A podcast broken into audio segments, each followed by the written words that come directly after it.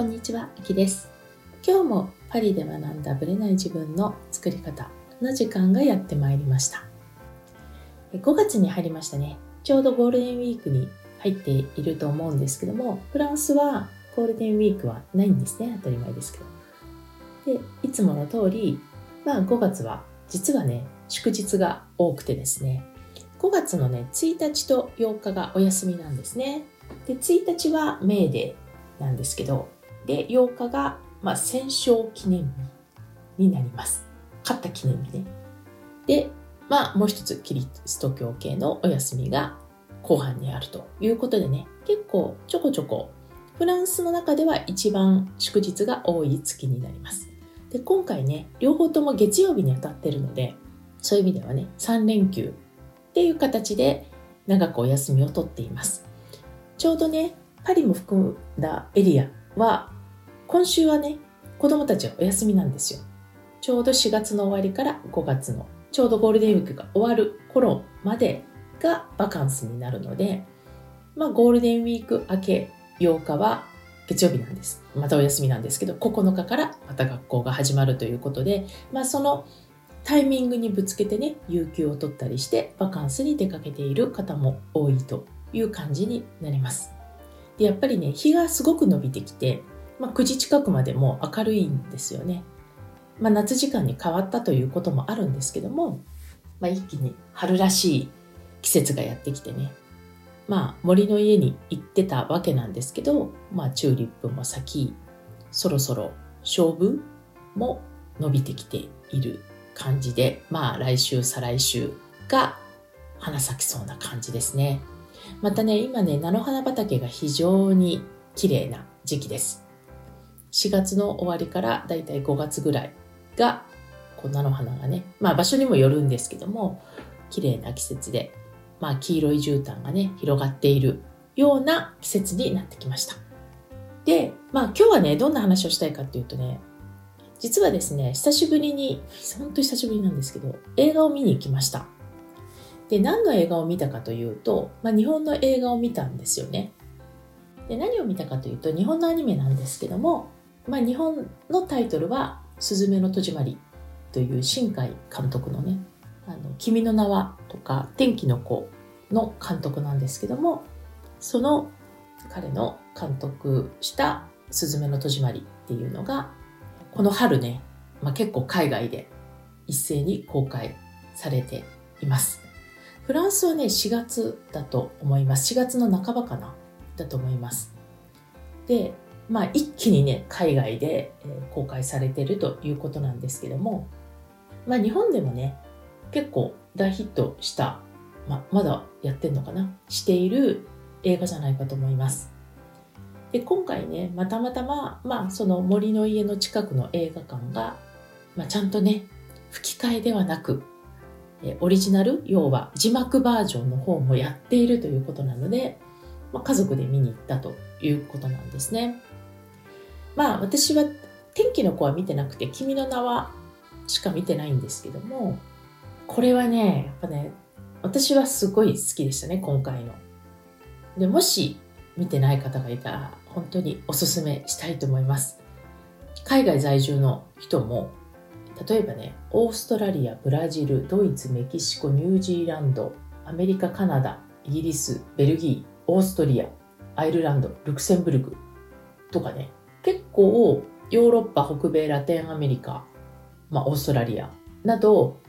まあ、アジアはね、ちょっとまた別みたいなんですけども、かなり幅広いエリアで公開されてるので、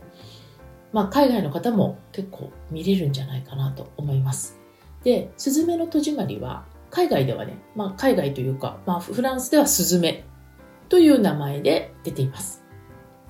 で、これはね、やっぱり海外の人もやっぱ喜んで見れる映画になってるんじゃないかなと思っていてでかつ日本人のエスプリっていうんですかね。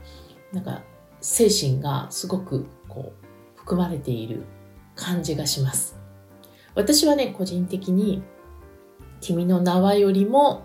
好きかもと思いました。まあある意味ストーリーがね「あの君の名は」よりも分かりやすい感じなので私はね、結構好きでしたね。まあ、ちょっと怖い部分もあるんですけど、結構好きでした。で、息子はね、まあ、長男の方なんですけど、息子は、やっぱりこれはね、海外の人が喜ぶ要素がたんまりあるから、かなりね、海外を意識して作ってんじゃないかと思ってしまうくらいと言ってるくらいでした。つまりね、こう日本のいいところとか、日本のこうカルチャー、特にフランスはすごい日本のカルチャーが、まあアニメがすごい見られてるっていうのもあるんですけども、このサブカルチャーとかね、例えば B 級グルメ系とか、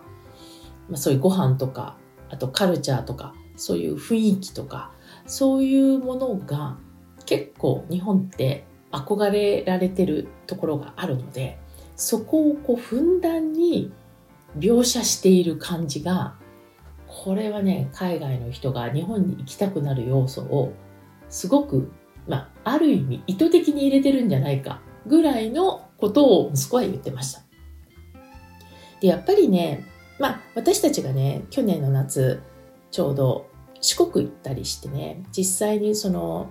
明石の大橋とかをね、渡ったわけですよ、車で。で、そこがちゃんとね、綿密に描かれていたりとか、まあ、要は自分たちが行ったところがあるったりとか、あと東京の描写がね、まあ、今回お茶の水だったんですけど、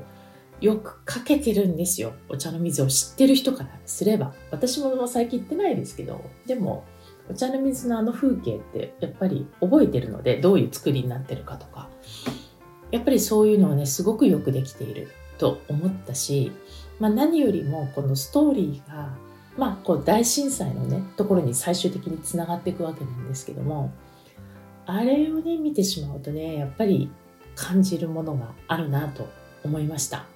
なので結構世界規模でね、まあ、実際ヒットしてるっていうのもあるし、まあ、そういう意味ではね、まあ、ヒットしてるから見てほしいっていうわけではないんですけれども私はね久々にこう日本の映画で見てみたいなって思ってすごくいいなと思いましたでもう一つね公開されているのがあるんですよまあちょっとねまだ始まったばっかりででそれはね、北斎っていう映画なんですね。えー、葛飾北斎をことを書いた、描いた映画なんですけども、まあ、北斎もね、またこう、フランスでは大人気なわけですね。北斎っていうか、映画が大人気じゃなくて、葛飾北斎の絵が人気なわけですよ。印象派のにね、すごく影響を与えたということで。だから、フランス人は多分好きなんじゃないかなと思っていて、で、見てみたらね、かなりの有名俳優っていうかね、あ、こういう人たちで作ってんだっていう俳優さんで出てる映画なんですけど、こちらはもちろん実写なんですけど、夫はそっちを見たいと言っていて、で、まあ今回ね、スズメを先に見ると。まあ、子供たちはあんま北斎興味ないと言っていたので、まあ、アニメだから家族で見たっていうのもあるんですけど、日本のね、映画が結構続々出ています。あとは、カンヌにね、あの北野武さんの映画「首」あの織田信長を描いた映画、まあ、秀吉と信長の部分の首っていうのをそれまでカンヌに出展されるということで多分フランスでは早いうちに公開になるということでね日本の映画が続々出てきているという感じになります。昔はね日本の映画が外に出るってことはなかなかなかったんですけどまあ、やっぱりアニメねやっぱりジブリも含めて、まあ、そういうアニメとか、まあ、そういうところとかね、まあ、きっかけにしてかなり見られるようにもう今まではこうオタクの一部が見ていたみたいな感じだったのが今はマニアとかじゃなくても一般的に見れるようになっただからねスズメとかもね本当に私のその森の家ってまあ田舎ですよねある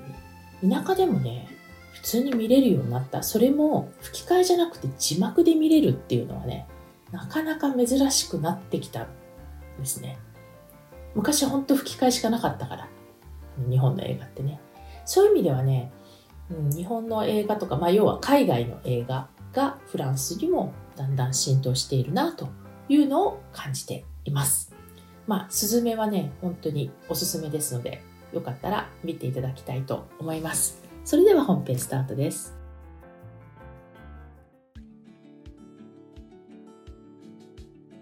はい、本編です。今日はですね、ギブアンドテイクの話をしたいと思います。今ですね、今というかもうだいぶ前からなんですけどもまあこれからはねギバーの時代だよっていうことでまあ本も出たりしてるのでご存知かと思うんですけども、まあ、ギブアンドテイクっていう与える人こそ成功する時代みたいなねテーマの本が出ていました。でその本はですねもう10年ぐらい前になるのかもしれないんですけども、まあ、テイカー受け取る手にできるものはもうゲットする。っていうテイカーとギバー与える側の人とまあその間マッチャーそのバランスをギブとテイクの間でバランスをとっている人の、まあ、3種類に分けて、まあ、どういうふうに考えていったらいいかっていう話なんですね。でこれをねずっとまあ例えば仕事面であるとか人間関係面であるとか実際にまあ必要とされている重要視されている、まあ、そういったところで、まあ、これからはギブギバーになりましょうっていう考え方が結構浸透しているんですね。しかしですね、必ずですよ、コミュニティがね、あったりとか、あとは、まあ、人間関係の中で、こういうギバーの中にいつつも、まあ、テイカー的なね、まあ、ちょっとかき乱す人が出てくるケースってあると思うんですね。で、実際に私も最近また見るようになって面白いなと思っているんですけどそういうちょっとねあのテイカーの人の話をしたいと思いますでね今のテイカーの人たちって分かりやすいテイカーってね案外もういないんですよ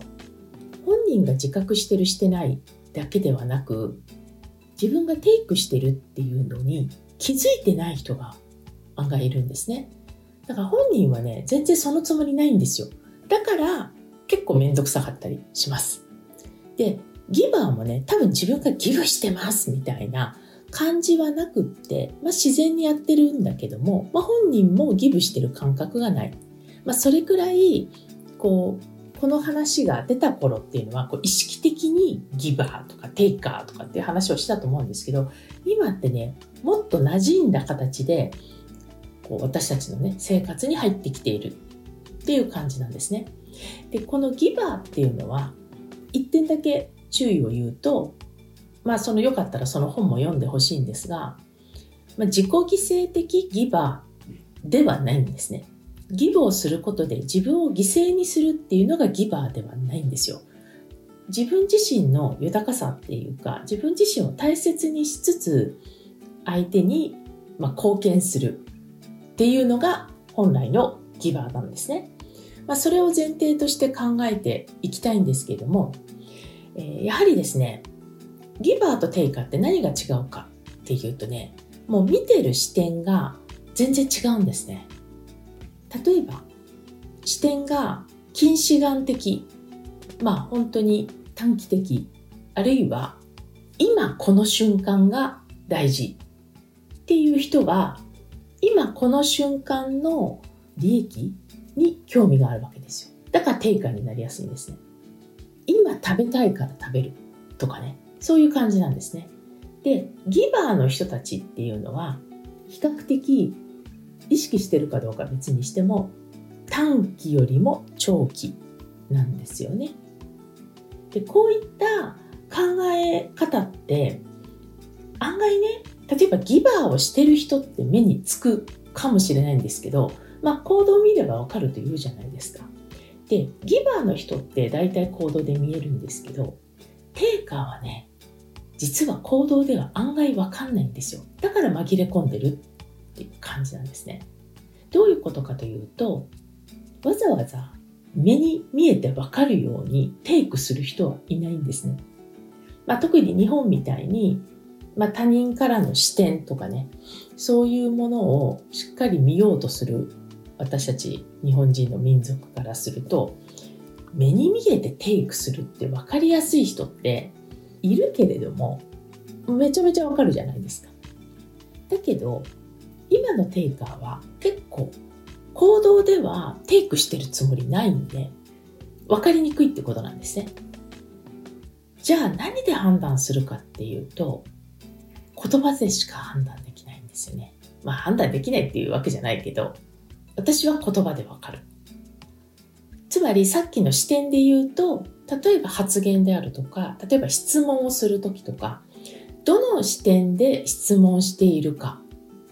で、この人がテイカーかギバーかわかる。で、テイカーってあの自分の利益のためにこう他の人の利益はどうでもいいって思ってるわけじゃないんですよ。その今のこの潜在的テイカーは今の自分の気持ちを解決できたいんであってできたいというかしたいであって周りのことだってね考えたいんですよ。でもね周りのことを考える余裕がないんですね。なぜかというと自分のことが解決しないと他の人のこと考えられないから。だから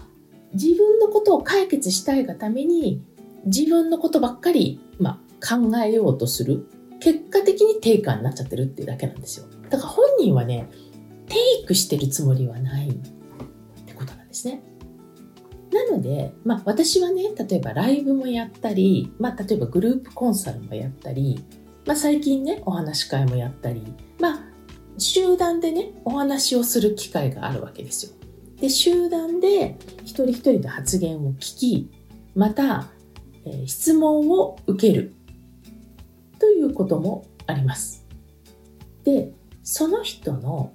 言葉尻で私は見ないというかね聞かないんですねこの人の発言がどういう視点をもとにして発言してるかっていうのをすごく見ていますなのでその人の質問を質問とかね、発言を見ると、まあ、潜在的テイカーかギバーかっていうのはわかるんですね。本当にね、まあ私はね、もう1年半 ?2 年近くか。まあ1年半 ?2 年ぐらい ?2 年以上か。ライブとかもやってるので、ライブに入るコメントでもうどういうタイプの人かっていうのが分かってくるんですね。こうやって常連で入ってきてくださると、どういう視点でコメントしてくれてるか。で、それをだからどうだってジャッジはしないんですけど、常に観察はしています。なので、まあ、データベースが溜まってるっていう感じなんですね。で、そういう人が、まあ、実際に会った時とか、あるいは1対1で喋った時とか、メールでやり取りをした時に、あ、やっぱりこういうところかっていうのがはっきり分かったりする。まあ、これはギバーだからとかテイカーだから以外のね、観察もしてるんですけども、そういうのがよくわかる。なので、えー、自分がね聞きたいことを例えば聞くっていうのは全然いいんですよもちろん。でもその聞きたいことを聞くときに定価的要素になってるかギバー的要素になってるかっていうのは判断材料になるんですね。自分の聞きたいことを質問するのはいいんだけれども例えばですよ私がね一番これ私の場合なので他の人はわからないんですけども私が一番気にするのは時間なんですね。時間って全員に平等じゃないですか。で、その人のために時間を使っているという役割の時間だったらいいんですよ。でも例えばグループの時とかっていうのはみんなの時間を共有してるわけじゃないですか。で、その時に自分の聞きたいことだけを聞くとかね、自分の質問だけに何分も取るっていうのはもう潜在的低下なんですよ。私からしたらね。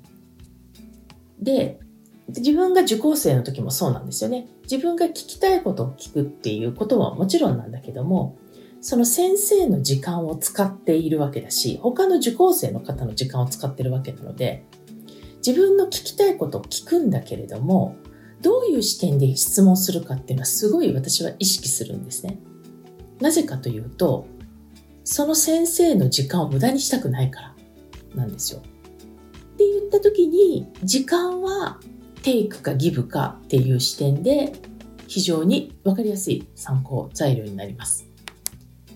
じゃあどうやって変えていったらいいかっていうところに関しては、まあ私も自身もね、自分がテイカーになってないか、日々やっぱりこう、まあ自分自身のね、ためにも言ってるわけなんですけど、この話を。やっぱり普段から自分がどういう視点で人と接してるか、あるいはこう、まあ、もっと言うと社会のことを考えてるかっていうのは常に意識したいと思ってます。で、それはさっきも言ったように、見ている視点で判断します、自分が。あ、近視眼的になってるなっていう時は、だいたいテイカーになりやすいです。で、そういう時こそ、遠くにね、物事を見ていくっていう練習をしないと、ついつい、なんちゃってギバーになってるケースがあるんですよね。皆さんは自分のね、周りで、ああ、この人テイカーだなとか、この人ギバーだなって思う人いらっしゃると思うんですけど、よくよく比較してほしいんですね。何が根拠でそういう判断をしてるのか。自分の判断材料がわかります。私の場合はさっき言ったように時間って結構大きなスタンダードの基準なんですね。やっぱりさっきも言ったようにみんなに平等だから。なのでこのね視点をどこに持つかっていうところはねぜひぜひね考えていただきたいと思います。で最後にねまあこれオンラインサロンとかでも私話してるんですけどどこに視点を持つかっていう意味でイソップ童話の話をしたいと思います。ポッドキャストで話してるかちょっとわからないんですけども中世のねヨーロッパで、まあ、ある旅人が歩いていると、まあ、レンガ作りをねレンガを運んでいる、まあ、レンガ職人に会いましたと3人の、えー、レンガ職人に会いましたとで、まあ、その旅人が1人の人にまず「あなた何をしてるんですか?」って聞いたそうすると1人目の人は、まあ、そんなこと見りゃわかるだろうとね親方のね命令でレンガ積んでんだよ。もう暑くて大変だよ。疲れてるよ。と答えました。2人目のレンガ職人に同じことを聞きました。2人目のレンガ職人は、レンガを積んで壁作ってるんだよとか言って。まあね、すっごい大変なんだけど、まあ割もいいし、まあいい意味でね、お金がいいからやってるんだよ。と答えました。3人目のレンガ職人はレンガをね積んでね後世に残る大聖堂を作ってるんだよ、ね、何百年も続くこの大聖堂を作っている、まあ、この仕事につけて光栄だよと答えましたこのね3人のレンガ職人はレンガを積んでいるっていう仕事作業は全く一緒なんですよもっと言うと仕事の中身も一緒役割も一緒、まあ、正直お金も一緒っていうわけなんですね。でも、見ている視点が全く違うってことなんですね。目的意識が全然違います。これがすでにテイカーの視点かギバーの視点になってるかにすごく影響してると思いませんか？一人目の、まあ、親方の命令でねもうレンガ積んでても暑くて大変だよって言ってる人は近視眼的な要素があるのでどうしてもいかに楽ちんに仕事をこなすかになりやすいんですよ。だから定価になりやすくなっちゃうんですよ。でも3人目のレンガ職人はそっちじゃないんですよね。もう光栄だとこの大聖堂の建築に関わってるという喜びに視点が向いてるのでやってることがもうギバーなんですよつまりね、行動が問題ではなく、もうその発想に視点がもう分かれていくということになります。ぜひね、このギバーとテイカーのね、話をちょっとこのレンガ職人と合わせて考えてみて、ご自身がね、日々接している人、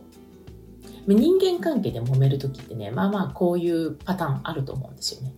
あるいは自分自身がどういう視点でやってるか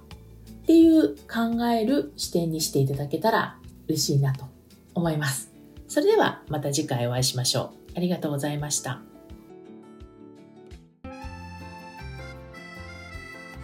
いつも聞いてくださりありがとうございます。この番組は日本時間の毎週木曜日の夜配信されています。同じく木曜日、日本時間22時から30分 Facebook グループのパリ式願望実現ラボというコミュニティで中間ワークのライブを行っています。こちらはノート術の実践ライブパリ式願望を実現するためのマインドという願望実現が加速するコミュニティです。アーカイブでももちろんいいのですが、ライブで参加されるとより効果が高いとの声をいただいています。時間が合う場合は、アーカイブよりライブでぜひご参加ください。参加されると、ノート術の教科書というプレゼントや他の特典もついてきます。パリ式願望実現ラボは概要欄のリンクからぜひご参加ください。よろしくお願いいたします。